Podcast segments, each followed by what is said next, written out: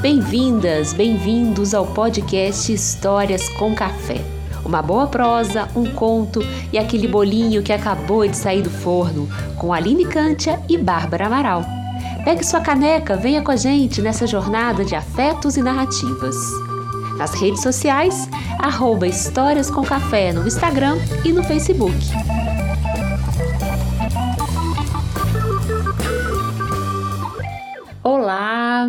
A todas, a todos. Estamos aí mais uma terça-feira e hoje estou gravando no domingo e vou falar do meu café. Não é novidade para ninguém que nos acompanha que eu adoro um café da manhã e hoje meu café tem um cafezinho preto bem forte, porque acordei cedo no domingo. E tem também um queijo quente e uma frutinha, porque a gente precisa delas para equilibrar aí as energias. Queria dar as boas-vindas para quem já nos acompanha e também para quem está chegando agora. Sejam muito bem-vindos, muito bem-vindas a esse nosso Histórias com Café. Olá a todos! É, hoje meu cafezinho também é especial, que cafezinho de domingo a gente faz com mais calma. É, na verdade, ontem eu fiz um bolo de cenoura com cobertura de chocolate, que eu sei que a Aline adora, lembrei dela. Então, com certeza eu comi hoje esse bolo de novo. É, a gente fez um sanduíche, também uma frutinha. E a gente está aqui gravando em pleno domingo, porque a, a, nossa semana foi muito agitada e foi difícil encontrar, né, durante essa quarentena, cada uma na sua casa, encontrar um momento de silêncio para que a gente pudesse se encontrar. Ô, Bárbara, da próxima vez manda um pedacinho de bolo para cá, hein? Agora eu fiquei aguada nesse bolo de cenoura com chocolate. Vou ter que fazer um porque tá difícil. Da próxima vez eu vou mandar, viu? Porque ele tava tão bom que ele foi embora rapidinho. Aposto que a Bárbara tá aí apresentando essas delícias da culinária pro Léo e pro Paul. Com certeza, tem que ser assim. Desfrutar das delícias culinárias brasileiras. Nossa, e falando no Paul, o último programa, né? A gente trouxe o canto do Paul, trouxe um conto mexicano, a gente teve retornos super bonitos. Então, agradecer aí mais uma vez a participação dele. E nesse conto mexicano, a gente falou da vida, falou da morte e teve retornos incríveis, principalmente sobre como ele tem a ver com tudo que estamos vivendo hoje. E cada dia mais me impressiona, Bárbara, como que as histórias que a gente escolhe para esse podcast me atravessam durante todos os outros dias da semana. A história de hoje que a gente vai contar, nossa, ela tá comigo assim acho que eu até andei sonhando com ela. Desde que a gente pensou nessa história, ela tá me acompanhando, viu? Eu não vou contar já não, vou fazer um suspense. Mas já vou adiantar que o conto de hoje é de origem cigana. É, Aline, e a cultura cigana é algo que sempre me tocou muito. É uma cultura diversa, me traz uma curiosidade para saber como esses povos, né, caminharam pelo mundo e contribuíram para tantos os lugares onde eles resolveram é, ficar ou transitar. E é um projeto que eu tenho muita vontade de realizar. E conhecer mais os contos e as lendas ciganas, né? aumentar o nosso repertório. Infelizmente, é algo eu ainda tenho um mistério muito grande com eles, né? Porque a gente tem muitos conceitos estabelecidos na nossa cultura. Um dia a gente pode tentar fazer uma temporada, um programa só sobre cultura cigana. É, mas para abrir um pouco a palavra aqui, eu acho interessante a gente compartilhar com quem nos escuta e contar um pouco dos grupos ciganos existentes no Brasil. Um dos principais são o Calon, que são compostos né, por ciganos que chegaram ao Brasil via Portugal e via Espanha. E existe o grupo que é o Rum, que são ciganos já extra-ibéricos, né, que chegaram aqui provenientes é, da Iugoslávia, Romênia, Rússia, Alemanha, França, Itália, Grécia, Hungria, Turquia. E dentro do grupo Rum há inúmeros subgrupos, né? Porque é uma cultura tão diversa, é, a própria linguagem e de onde eles vieram, né? Como, como, como que é, é, é uma troca cultural, eles com a cultura local e a, cultura local com eles. E abrasileirando um pouco o nome dos, dos subgrupos Rum, eu vou falar alguns para vocês. É o Calderache, Ra, é, Ragari, é, Oraranó, Machuaia, Ola, Ovará e outros outros grupos né, que a gente tem ainda, infelizmente, pouco acesso, é, é, é preciso estudar bastante sobre esses povos e também sobre a contribuição é, deles para a cultura mundial, né? É verdade, Bárbara. Eu fico pensando como que tem esse preconceito justamente por não conhecer. É, como que nas escolas, né? Como é que né, existem grupos ciganos em tantos lugares, muitas crianças que às vezes hoje em dia já até vão para as escolas é, ditas normais, né? Para essas escolas do cotidiano, mas como que não existe é raro, né, o material escolar que fala desse grupo cigano, até para a gente né, saber um pouco mais, é, não, não dos segredos deles, né, que é algo que está ali, que eles precisam realmente preservar dentro da cultura deles, mas entender essa história, a riqueza. Né, acho que se a gente fosse muito mais integrado, quão mais rico a gente seria. É, e a oralidade e o segredo, né, os mistérios, são marcas desse povo. Talvez por isso a música, mas principalmente os contos, sejam tão fortes nessa cultura. Porque as histórias tradicionais, como a gente vem falando aqui desde o primeiro programa, elas nos ajudam a conhecer as outras culturas, elas falam da gente mesmo, elas falam da vida e são sempre um presente para os nossos tempos atuais. E conhecer os contos ciganos talvez seja um jeito de conhecer também um pouco, dessa, um pouco mais dessa cultura. É, e é por isso que hoje nós escolhemos um conto cigano chamado O Violino Cigano, que é para brindar essa temporada que fala sobre o nascer, morrer e renascer. Vamos escutar? Uma pausa, um café e uma história para ouvir e para contar. Uma bela casa, rodeada por um bosque enorme e sombrio, viveu muito tempo atrás um barão viúvo e rico com suas três filhas. A mais velha se chamava Dronha e era talvez a pessoa mais insuportável das redondezas. A filha do meio era mais tonta do que propriamente de má índole, mas era preguiçosa e impaciente e maltratava todo mundo, exigindo que seus desejos fossem satisfeitos imediatamente. Seu nome era Catina. Mas o pior de tudo isso era o contraste entre as duas irmãs e a irmã mais nova, Leila. Não havia ninguém que não gostasse de Leila.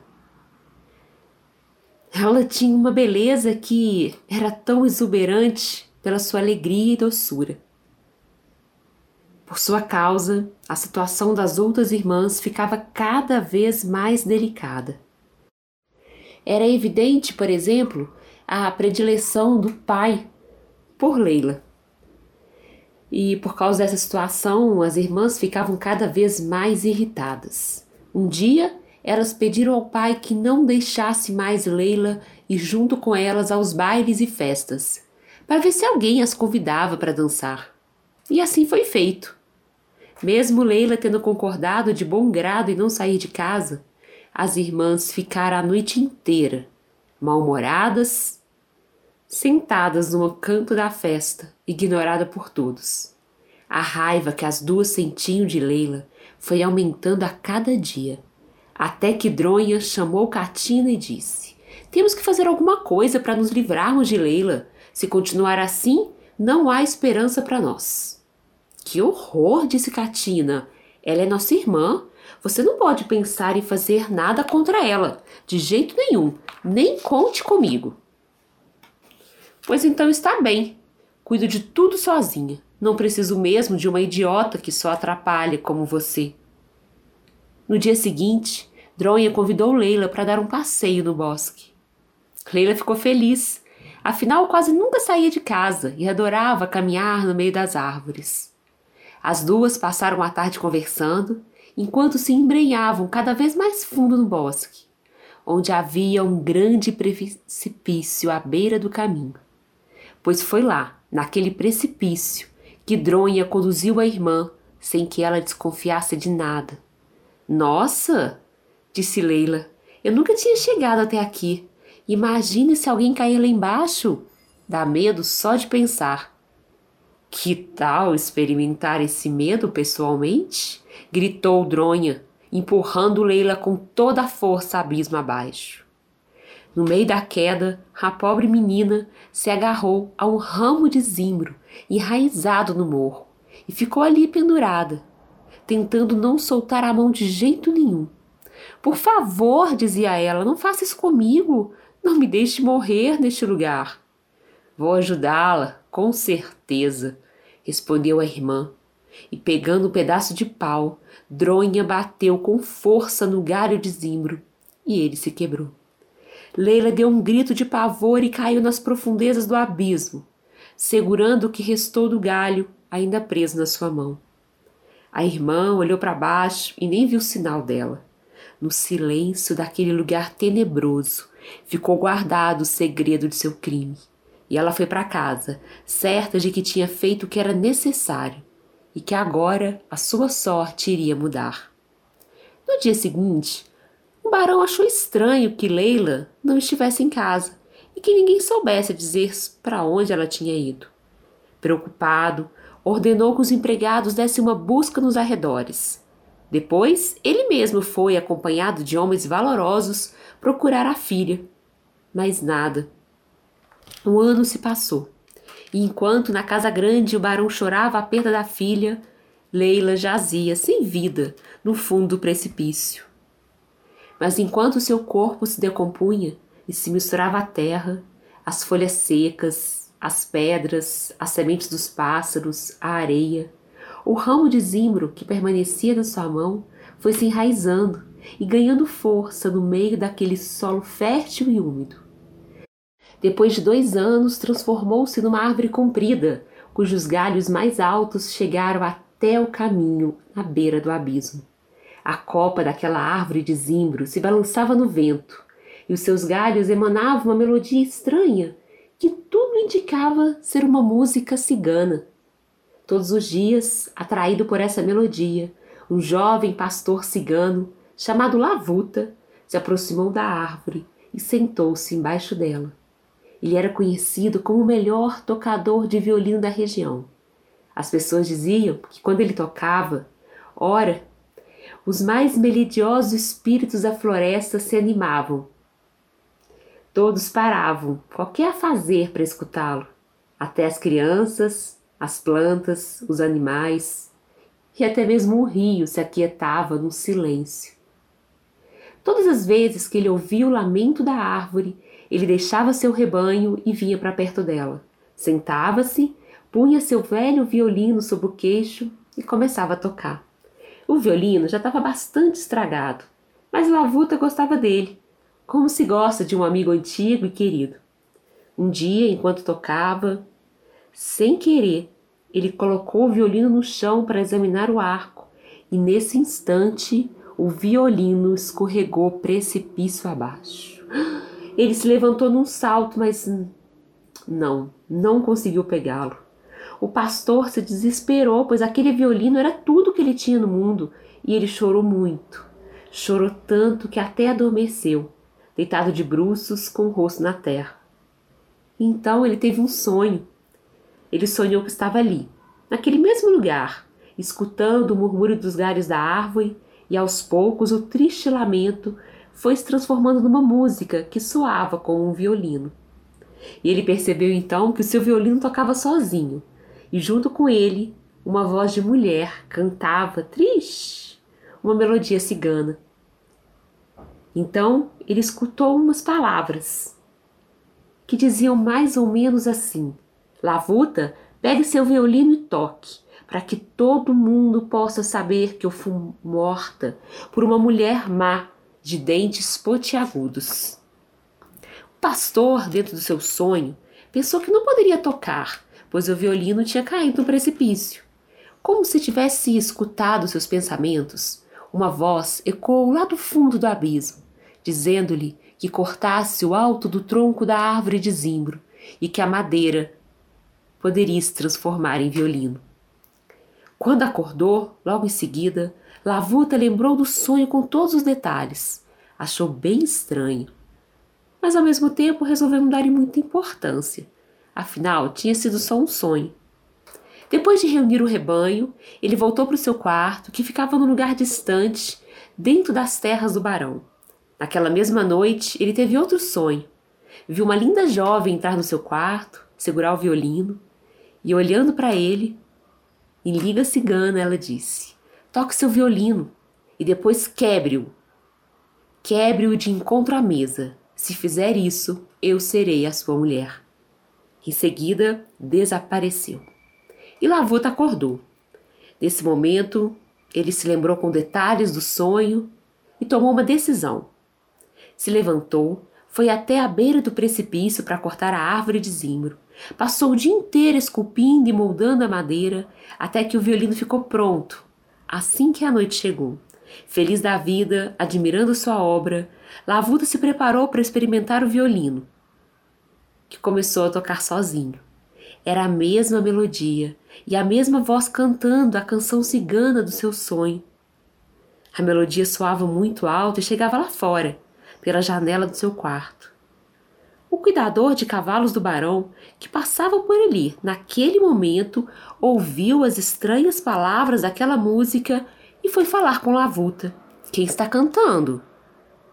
Lavuta lhe contou toda a história e o amigo aconselhou a mostrar o violino mágico para o barão. Você sabia que a mulher do barão era cigana?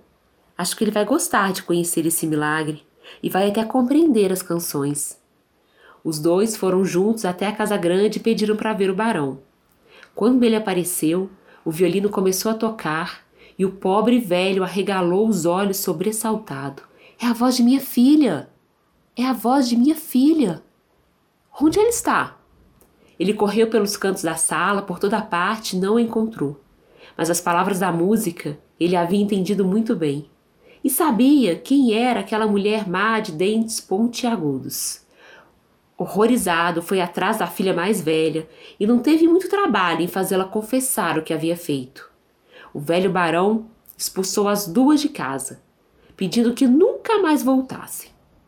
Enquanto isso, de volta ao seu quarto, Lavuta ficou um certo tempo esperando o violino mágico, pensando na jovem que havia aparecido.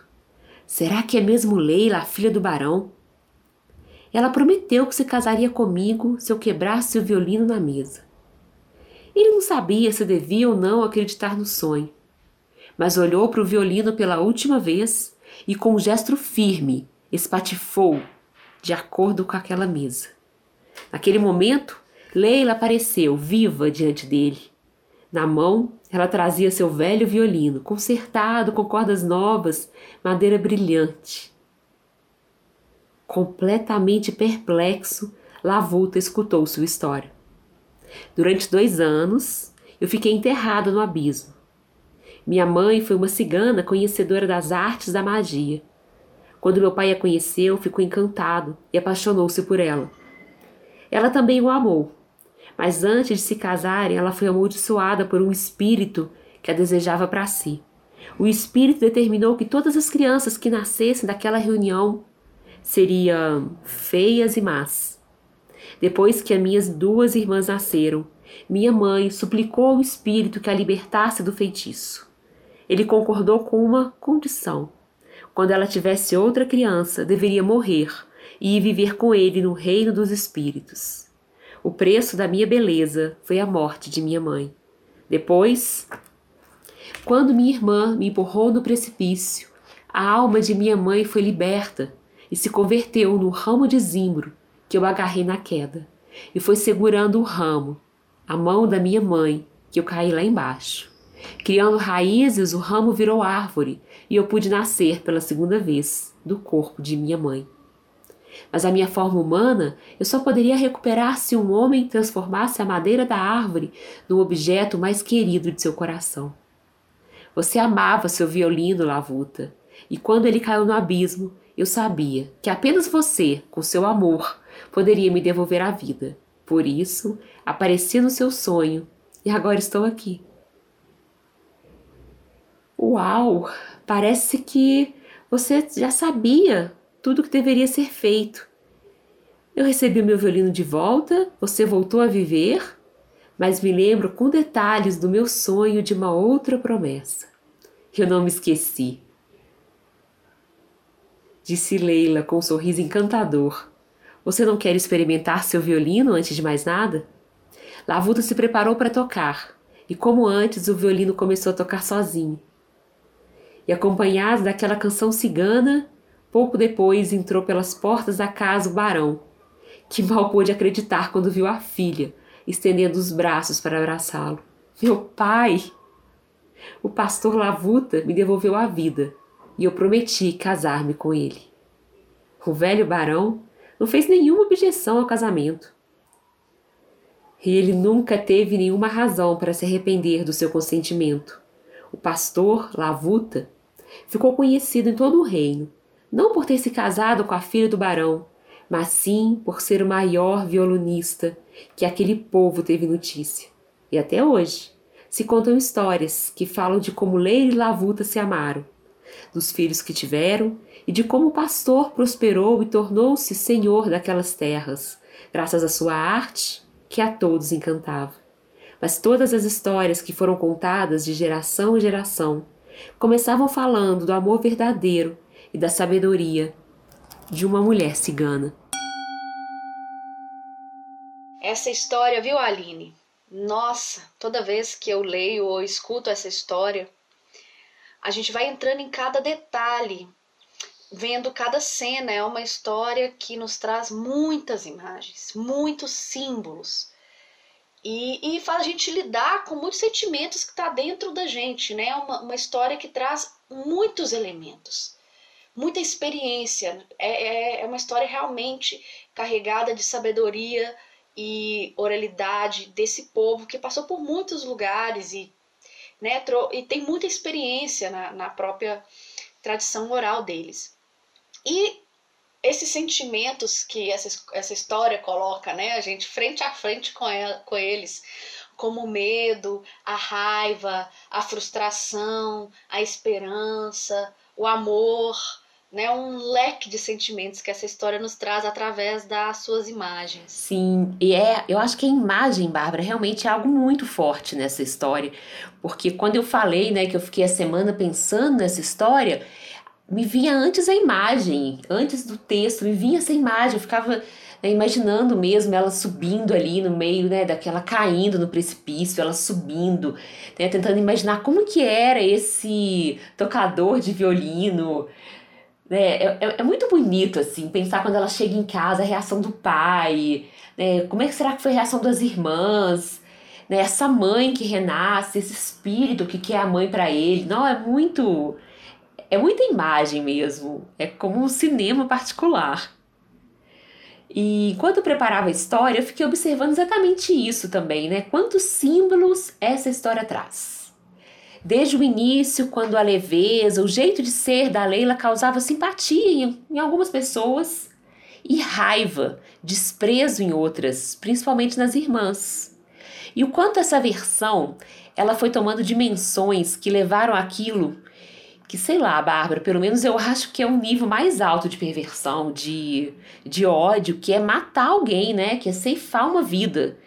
E nesse caso, matar fisicamente mesmo. Porque a gente pode ir matando também em vida, né? Existem várias maneiras de matar. Mas aí o que, que acontece? Ela morre e se agarra a um ramo de zimbro que vai se misturando à terra, às águas, aos nutrientes, às sementes que os pássaros vão trazendo e que mais tarde a gente descobre que é a alma da mãe e se transforma em árvore, ou seja, nasce de um outro jeito. E por fim, com a chegada de Lavuta, o tocador de violino, ela quebra o feitiço e, reina e renasce no seu próprio corpo de mulher.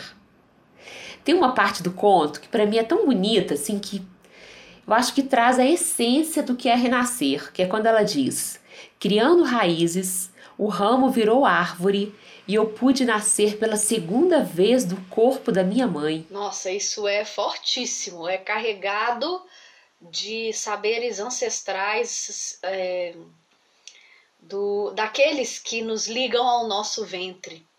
E quando a gente fala o nosso ventre, é, falando para os ouvintes que são homens, né?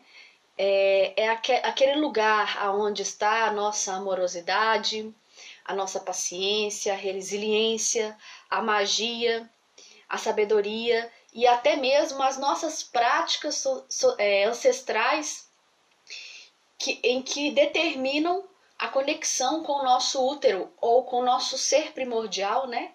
E quando conseguimos acessar isso e como acessamos isso. E assim como todas as coisas boas, muitas dores também ficam ali nesse nosso ventre, nesse lugar. E quando a gente se conecta com a gente mesmo, a gente consegue escutar esse aviso que algo está em desarmonia na gente e que precisa ser trabalhado. Ao longo do tempo, nós fomos perdendo essa conexão com os nossos conhecimentos ancestrais. Né? Com a chegada do patriarcado, principalmente, a gente deixou de lado o contato com a grande mãe. Essa grande mãe, ela é a própria natureza. É a gente reconhecer dentro da gente, no nosso corpo humano, os processos que toda a natureza passa. Assim como a árvore passa, né? Que ela precisa de, de, de, de secar, de renascer, ela vira muda. A gente também tem esse lugar dentro da gente, dos nossos ventres. A mulher tem isso de uma maneira mais materializada, é, mas também temos, homens e mulheres, isso de uma maneira muito simbólica dentro da gente. Sim, Bárbara, isso, a gente já falou sobre isso, né, em outros programas, alguns assuntos são recorrentes por estarem tão presentes nas nossas vidas. Como que é comum, como que era comum as mulheres honrarem os seus ciclos, né, em algumas comunidades indígenas, né? Ainda hoje é muito, a gente sabe dos rituais, né? A importância desse ritual, né? De quando a mulher menstrua pela primeira vez, ou quando o homem também, né? Deixa de ser menino e se torna rapaz, né? Como que esses rituais são fundamentais, né? Comemorar a primeira lua, a entrada na menopausa, como que hoje em dia, às vezes com os remédios, né? Que não necessariamente eles são errados, né? Claro que tem toda uma pesquisa, um estudo que é importante, mas só os remédios, né? Só, pra, só tirar a dor, né? Eu vou meio que camuflando às vezes e não entro na conexão comigo mesma, assim, né? Eu tô tendo uma cólica no meu período pré-menstrual, é, eu preciso sempre, né? Se é uma cólica, claro que não é aquela cólica, né? Por outras questões que eu tenho que realmente me tratar, mas se eu tenho aquela cólicazinha, será que eu preciso tomar aquele remédio e às vezes eu esquecer por que, que ela tá ali? Às vezes ela tá ali porque realmente eu preciso me recolher um pouco, eu preciso ficar um pouco quieta. Né? Às vezes me dá um sono e eu preciso descansar mesmo o meu corpo. Mas não é fácil, né? É fácil às vezes falar isso até nesse mesmo nesse meu lugar. Mas a gente pode pensar isso em outros espaços, né, Bárbara? No trabalho. Né, que produção pode esperar para uma mulher que está mais lenta porque ela está menstruando uma lua minguante? Né? Como falar isso assim, né? Como conseguir realmente se conectar com o seu ciclo, né? Com todas aquelas etapas. Se a gente tem que pegar metrô lotado, se tem que chegar no trabalho, né? E, e tem tantas violências, tantos assédios ali naquele lugar. E eu tenho que voltar para casa, tenho que dar conta da comida, tenho que dar conta de colocar o dinheiro em, em casa. Então são tantas questões que né, que a, a, é, a gente não pode culpar né, quem não se conecta, muito pelo contrário, é muito mais esse sistema né, brutalizado que não deixa com que a gente se conecte. E aí eu fico pensando, Bárbara, a gente, né, nesse lugar nosso, né, de poder ficar em casa, de poder pensar sobre isso, de poder tentar se conectar minimamente com o nosso corpo, como que a gente pode contribuir para que homens né, e mulheres possam ver o mundo como um todo, onde a gente possa estar mais conectado com essa teia da vida que é imensa. E Bárbara, eu acho que a gente, que é contadora de história, a gente ainda tem esse canal aberto, que é fundamental, né? Que a gente pode, pelas histórias, pelos contos, expandir essa conexão e passá-las adiante. A nossa missão, amiga, é poderosa, viu? Nossa, sem dúvida, Aline. E ainda mais pensando nessa história que a gente trouxe hoje, né? Porque além dessa conexão com a mãe, com esse ventre, com esse com, com, com essa nossa essência que ela traz, né? Tem outra outro sentimento, palavra que para mim é muito forte nessa história, que é a resiliência. Eu sei que essa palavra entrou um pouco na moda, e quando palavras entram muito na moda, às vezes elas são usadas com um sentido muito superficial. Mas a gente vai tentar aqui é, pensar na resiliência não como algo na moda, mas como um sentimento e algo que a própria história, a sabedoria dessa história traz pra gente. É, a resiliência é um conceito que, na verdade, veio da física e que a gente pegou emprestado e colocou no nosso vocabulário do cotidiano. É, mas essa palavra ela quer dizer que ela é um objeto que se estica e que é puxado ao máximo e que depois volta ao seu formato. É como sofrer um impacto, se transformar, mas retornar. Na física, ela volta a ser como era antes, mas na vida, a gente sabe que é impossível a gente ser como era antes.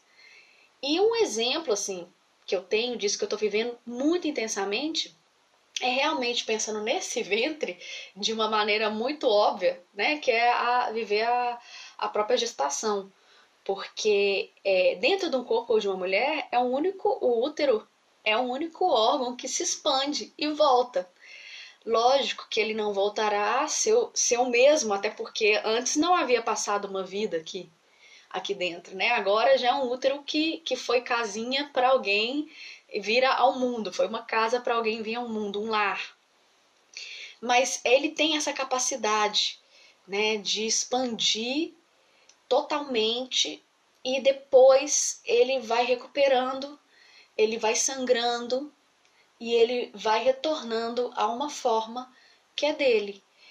Então, nós mulheres, nós temos essa representação muito forte dentro da gente. Que bonito isso, Bárbara, não? É, isso me fez lembrar assim de uma de uma amiga que não é mãe, mas ela vive viu isso de uma outra maneira, né? Quando a gente fala que tantas vezes o que, que é esse gerar, ela né, uma amiga minha que perdeu a mãe quando ela tinha 3 anos de idade e ela tinha muitos outros irmãos mais velhos. Ela já tinha um irmão mais novo também do que ela. E quando ela tinha 8 anos de idade, a irmã dela, que tinha 15 anos, é, se casou. E ela então, com 8 anos, virou a dona de casa, assim como a irmã dela já tinha virado antes. E ela então, é, ela morava bem numa área rural, assim, perto da praia, então ela era acordada é, com oito anos de idade, duas, três horas da manhã, para poder limpar o peixe que a família, que os homens tinham trazido da pescaria. Ou então ela tinha que acordar muito cedo para preparar o café da manhã né, daqueles homens que iam sair para pescar. Então ela foi vivendo isso né, de maneira muito natural, assim. Então com oito, nove, dez anos. E aí ela conta que o pai dela bebia muito. Então ela tinha que cuidar de todo mundo mesmo. Então o que, que ela fazia? Durante a noite, quando o pai dela não estava em casa, porque às vezes ele estava bebendo, ela, ela mandava todo mundo enterrar o corpo na areia, enterrar até o pescoço, ficar olhando para as estrelas e ali ela contava histórias. E ela contava aquelas histórias que ela não tinha muito. Ela sabia que aquelas histórias vinham e ela ia contando, aquelas histórias iam chegando e ela ia contando aquelas histórias. Até que quando ela fez 15 anos de idade, o pai dela queria que ela se casasse, assim como a irmã dele. Ela não queria se casar de jeito nenhum. Então ela deu um jeito de ir para a cidade. Com 15 anos, ela alugou uma casa na cidade e foi morar ali. E aí, por sorte, ela acabou conhecendo algumas pessoas dos projetos sociais, dos projetos culturais e foi se envolvendo com a música, com o teatro. É, a família dela acabou entendendo que de alguma forma ela não estava naquele formato, ela perdeu um pouco o contato com a família, mas ficou ali né, renascendo de um outro jeito. E aí ela fez faculdade de teatro, até que ela foi descobrindo a narração de histórias. E aí, quando ela descobre as histórias, ela volta lá na casa dela, retoma as conversas com a irmã mais velha, com a família. É, o pai dela já está bem mais velho nessa, nessa época. Ela resolve comprar um barco para o pai, para que o pai não tenha mais que ficar é, usando outros barcos para trabalhar, mas que ele pudesse alugar o seu próprio barco. Então ela vai ressignificando. Até que um dia ela tenta, ela deita assim e ela cobre o corpo inteiro com areia e ela lembra que quem contava aquelas histórias para ela era a mãe dela. Só que ela escutou essas histórias só até os três anos de idade. Mas quando ela se recolhia ficava debaixo daquela daquela areia com os irmãos, era como se todas aquelas histórias, aquela ancestralidade ficasse ali naquele corpo dela, né? Naquele ventre. Então as histórias vinham em forma de palavra, de memória, e ela contava as histórias. E até hoje, quando ela vai contar uma história, é muito incrível o silêncio que essa narradora tem, assim, sabe? Como é que o silêncio faz parte. E um dia eu perguntei para ela o que que se passa nesse momento de silêncio. E ela fala que é o tempo que as histórias chegam. E aí ela fala que hoje, ela, quando ela volta lá, ela, ela precisou se perguntar o que, que eu aprendi com aquilo tudo. Né? Eu aprendi que as histórias estão comigo. Então eu acho que é um exemplo também de resiliência, né? De ir fazendo, né, uma fazendo limão uma limonada, né? Se a gente fosse usar as expressões dos antigos. Nossa, essa história ela é fortíssima, né? É, é uma história que ela podia contar, né? Imagina a gente escutando dela, ia ser tão lindo, né? Assim, no, no, é, no né? espetáculo, eu fico imaginando. Bom, mas pensando assim, na própria história dela e na própria história do violino cigano, a gente começa a compreender que a resiliência parece ser uma característica, uma habilidade que ela pode ser desenvolvida. Na verdade, ela deve ser desenvolvida. Né? Ela é desenvolvida durante a vida. E será que tem como a gente aprender a ser mais resiliente a cada vez que o tempo passa? Então, Bárbara, é, eu perguntei né, nas nossas redes sociais se as pessoas estavam aprendendo a ser resiliente nessa quarentena, nessa pandemia, se essa tem sido uma palavra. E aí eu tive vários retornos super bonitos, assim, eu vou ler alguns para vocês. A Camila Genaro, que é também uma contadora de história lá de Santos, ela falou que sempre foi, mas que ela nunca tinha parado para perceber o tanto que ela sempre teve essa característica e ela ainda brinca assim: naquela época não era moda, então eu entendia como levanta, sacode a poeira e dá a volta por cima. A Emily Andrade, ela me trouxe algumas questões e a gente teve um debate importante, bonito assim, que ela até me fez lembrar quando que eu escutei essa palavra pela primeira vez. Ela falou que ela não vai muito com a cara dessa palavra, que tem um pouco isso, né? Como, quando algumas palavras, né, que tem uma potência, começa a ser usada demais, às vezes ela, ela cai mesmo em alguns lugares vazios. E é importante a gente resgatar o sentido dessa palavra. E aí eu me lembrei de que há uns 20 anos mais ou menos, a dona Mercedes, que é uma mestra da comunidade do Açude, ali na Serra do Cipó, ela me mostrou uns tambores que tinham sido feitos pelas mãos dos escravos e ela me disse: Ali, uma vez, eles foram queimados, mas depois os meus antepassados refizeram. E hoje eu estou tocando neles. Você sabe como é que chama isso?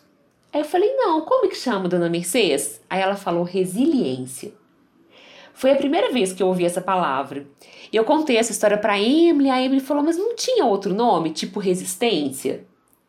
Aí eu voltei, fiquei pensando e falei que eu acho que for, ele, ele seria resistente ao tempo se ele tivesse sido usado pelos escravos, né, pelos antepassados, por quem passou ali, e ela hoje tocasse neles. Mas uma vez que esses tambores foram queimados e eles refizeram, eles nasceram de novo para que hoje a dona Mercedes possa tocar, isso faz com que eles sejam resilientes. Então eu fui recebendo né, várias mensagens pensando sobre isso é, o Arley falou que para ele resiliência é renovação, como uma planta que, de acordo com as condições climáticas, redefine o seu design, a sua cor, o seu propósito na vida. E a Ana Martins, que vai estar com a gente aí em alguns programas, ela ainda trouxe uma imagem de uma outra história. Ela falou que essa palavra define muito o que ela tem vivido na quarentena e ela sempre lembra a imagem da árvore cortada com os brotos surgindo, do livro A Ciranda das Mulheres Sábias, da Clarice Píncola. É, e essa, eu fiquei pensando nessa diferença da palavra resistência e resiliência. É, eu acredito que a resistência ela, ela não permite a mudanças. A resiliência é como o tambor queimado. Quando ele muda, ele modifica a matéria dele. Né? Então, a resiliência está em a gente permitir que as mudanças nos transformem. Então acredito que pode ser essa a diferença, né? Porque quando você se abre para as mudanças, para as transformações, para as transmutações, a resiliência passa pela gente. E eu fico pensando como passar é, por essas dificuldades, não sendo positivo o tempo todo, porque nem é sempre ser fácil, positivo o tempo inteiro. Né? Isso também é um mal da sociedade que a gente tem que estar feliz ou positivo, a positividade o tempo inteiro. Né? Mas tentando processar aquele momento e enxergar uma luz, enxergar uma transformação, um caminho a ser seguido. E é o que também o, o, conto nos diz, né? E outro conto também, que a gente já, já, já dividiu, compartilhou aqui, que é aquela coisa de saber que isso também vai passar. Né? A resiliência ela tem esse contato com a fé, né? que, que, que coloca a gente no isso também vai passar, isso vai transformar. E quando passar, a gente vai lembrar, entender o que aprendemos com isso. Lembrar de agradecer, lembrar de celebrar. A gente celebra as pequenas conquistas do dia a dia, a gente faz esse reconhecimento. Eu acho que celebrar também é uma maneira de não sabotar, sabe? Por exemplo, eu consegui terminar um texto que eu estava precisando enviar. Foi um processo demorado, difícil. Eu pensei em desistir, mas eu consegui.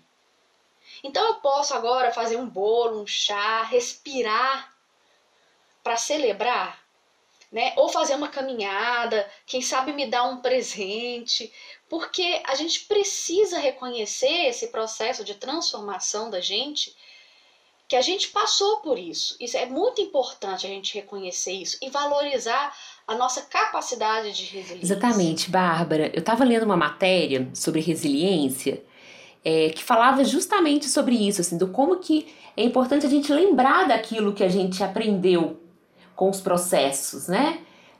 Então eu acho que isso, isso é muito fundamental e, e, celebrar é algo que é muito presente na minha vida, assim. Pode ser assim, pequenas celebrações mesmo. É isso que você falou, sabe? É tipo, nossa, hoje eu terminei um trabalho que estava difícil, então agora eu posso dar uma descansada e, né, e tomar um banho mais relaxante ou né, me, me dar um tempo mesmo, né? De hoje eu vou ficar, hoje eu vou ficar um tempo mais comigo mesma então eu acho que isso é muito, muito importante assim mesmo. E eu estava lendo essa matéria, né? E aí eu, nessa matéria falava de várias coisas que podem nos ajudar na vida. Eu fiz uma pequena listinha é, de tudo que eu achei que tivesse a ver com esse nascer, renascer e com a resiliência. E uma delas é: fique orgulhoso de suas habilidades e do que você fez. Eu acho que tem tudo a ver com o que você falou, Bárbara, porque é a gente ficar orgulhoso da gente mesmo. Às vezes a gente conseguiu mandar o e-mail, mandar o texto que a gente queria, ou às vezes a gente também não conseguiu. E isso também é importante, a gente reconhecer. Olha, eu não consegui aceitar um trabalho, precisei falar um não, mas isso significou tanto para mim porque esse não fez tão bem para minha saúde mental, ou esse não vai me ajudar a dar conta de outra coisa que socialmente pode achar, as pessoas podem achar que não é tão importante, mas para mim é. Bom, aí eu fiz uma listinha, né? E anotei algumas coisas que eu acho que é bom para mim, talvez ajude você também, Bárbara, e quem está nos ouvindo. Primeiro, é a importância da gente manter os nossos canais de comunicação abertos com a gente mesmo e com as outras pessoas. Segundo, é a gente sempre se lembrar das estratégias que a gente usou para lidar com os momentos difíceis no passado. Que é aquilo, né? Eu tô passando por isso de novo quando eu já passei por isso, se a gente anota, se a gente lembra, se a gente reconhece o nosso processo, quando a gente vai passar de novo por aquilo, a gente fala, olha, agora eu já tô, é a maturidade, né? Agora eu já tô um pouco mais esperto com relação a isso, eu já tenho um pouco das ferramentas que eu posso usar para lidar. Então, quando a gente passa por processos, se, se reconhece neles, né? Quando a gente passa por esse estresse que você falou lá da física e volta, eu falo, o que, que me fez segurar? Isso me ajuda muito na, na meditação, é algo que, né, no início eu meditava um tempo, depois eu já comecei a meditar mais. Hoje a meditação é algo assim, transformador mesmo na minha vida. Mas assim, eu precisei de um, de um tempo de falar o que que o que, que era difícil para mim durante a meditação? Qual era a concentração? Era como me sentar? Era a respiração? Aí você vai aprendendo mesmo né, essas estratégias assim. É, ou quando eu passo por uma situação né, difícil, algo que eu não, que eu não tô dando conta, né, um, Quantas vezes a gente já passou por términos, né, de relacionamentos, de amor, que a gente foi, foi passando, cada um era um amor diferente, mas você fala, olha, o que, que eu fiz da outra vez, né, que pode me ajudar nisso? É, ser consciente dos métodos de autodescoberta. É, eu sou cheia de métodos, né, eu brinco que é como se dentro da minha cabeça tivesse umas gavetinhas. E aí eu vou resolvendo uma coisa, eu vou colocando numa gaveta, vou fechando, algumas ficam meio entreaberta, outra eu fecho, mas guardo a chave no lugar fácil, que na hora de resolver eu abro ali e resolvo aquele problema. É, eu também tenho o hábito né, de escrever para a gente registrar esses sentimentos, ou encontrar novas maneiras de gerenciar o estresse, os impulsos. E por fim, quer estabelecer conexões importantes que a gente volta lá no inicinho, quando a gente falou das conexões com a gente mesmo. Então, quais conexões são importantes para que eu possa passar pelos estresses da vida e voltar de um jeito diferente? É, Aline, e você listando isso me fez pensar em algumas provocações, até para que eu possa me provocar e quem nos ouve também. É, muitas vezes a gente passa pelos processos de resiliência mas a gente não, não valoriza isso que a gente passou e a gente acha que a gente não aprendeu nada. Né? A gente sempre tem a sensação, ah, eu não sei nada da vida, eu não aprendi nada. É importante a gente reconhecer que a gente já foi resiliente. Todos nós passamos por esse processo. Isso é um aprendizado natural da vida. Então você que nos escuta, você Aline, é, você reconhece momentos da sua vida, é, esteja em contato com essas memórias, esses momentos em que você foi resiliente. E você, você sabe reconhecer quais foram as ferramentas, os aprendizados, as transformações que você adquiriu com isso? E você usa ela, elas para outros momentos em que a vida te exija a resiliência novamente? Bom, Bárbara, é... eu também tenho uma outra pergunta aqui que eu vou fazer enquanto eu vou me despedindo aí das pessoas, né, pra gente poder deixar aí essa essa semana com essa questão. Para vocês, essa essa palavra resiliência, ela faz esse mesmo sentido ou ela faz outro sentido para vocês? Contem pra gente.